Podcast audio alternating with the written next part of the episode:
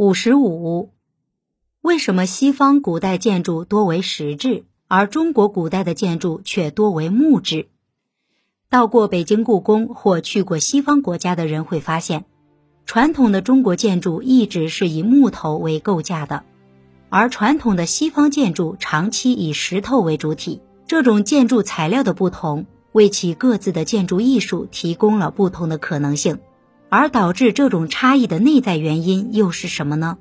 首先，最直观的原因就是选材的难易程度问题。古代中原林木很多，便于就地取材。中原地区适合建筑需要的石材相对较为难觅，且搬运不便。受文化观念的影响，除陵墓建筑外，中国古人并不刻意追求建筑的永恒。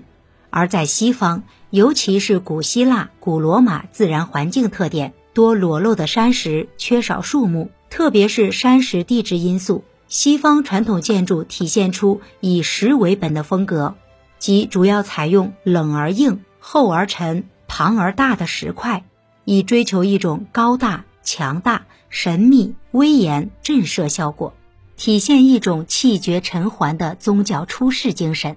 其次，从建筑的目的来看，西方古代和中世纪的主流建筑都是为彼岸的神灵建造的，神灵或上帝是至高无上的存在，因而建筑力求永恒、宏伟壮观，具有震慑人的力量，因而，在西方往往会花上上百年甚至更长的时间去修建主流建筑，而中国古代的主流建筑都是为现世的人修建的。如帝王的宫殿、官署、地方豪门的私人宅邸、民间房屋建造的使用寿命常常不超过主人的寿命，哪怕是给佛教、道教、宗庙祭祀建造房舍，也都是出于实用目的，不求传之久远。加之木料便于加工雕刻，能在较快的时间内完成。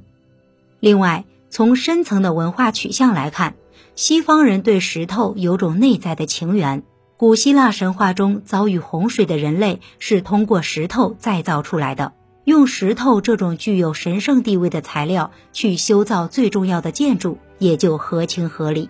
而中国历来强调天人合一，更崇尚阴阳五行。五行中代表中国人最崇尚的五种材料，只有土木是最适合建造人居住的房屋的。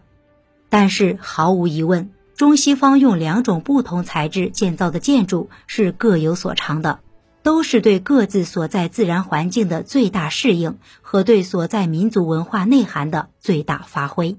您刚才收听的是《文化精华下中华文化十万个为什么》，同名图书由中华书局出版，演播陆德金。